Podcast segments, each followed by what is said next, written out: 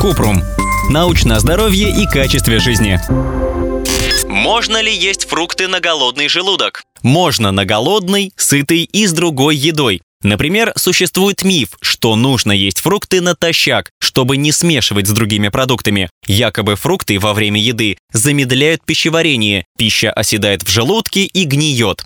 Фрукты действительно могут немного замедлять пищеварение и всасывание питательных веществ из желудка, но даже если бы фрукты оставались в желудке необычно долго по времени, у них не было бы шанса гнить. Большинство микроорганизмов не способны расти в условиях повышенной кислотности желудка. Более медленное пищеварение помогает человеку дольше чувствовать себя сытым. Нет научных подтверждений, что лучше есть фрукты в определенное время или нельзя на пустой желудок. Фрукты можно сочетать с едой или есть отдельно в любое время. Это одинаково полезно для здоровья. Клетчатка из фруктов налаживает работу кишечника.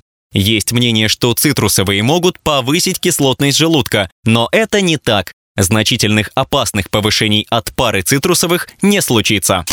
Сколько есть? Считается, что в день человеку нужно съедать не меньше пяти порций фруктов и овощей. Одна порция сколько умещается в ладони. В среднем в одной порции взрослого человека 80 граммов свежих, консервированных или замороженных фруктов. Мелкие фрукты и ягоды. 2 сливы, 2 киви, 3 абрикоса, 7 клубник или 14 вишен. Среднее яблоко, банан, груша, апельсин или средний нектарин. Половина грейпфрута, один ломтик дыни, один большой ломтик ананаса или два ломтика манго по 5 сантиметров. Консервированные фрукты лучше брать в натуральном соке или воде, без сахара или соли.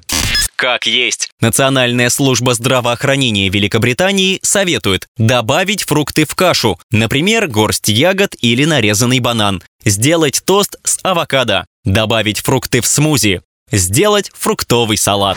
Ссылки на источники в описании подкаста. Подписывайтесь на подкаст Купрум, ставьте звездочки, оставляйте комментарии и заглядывайте на наш сайт kuprum.media. Еще больше проверенной медицины в нашем подкасте без шапки. Врачи и ученые, которым мы доверяем, отвечают на самые каверзные вопросы о здоровье. До встречи!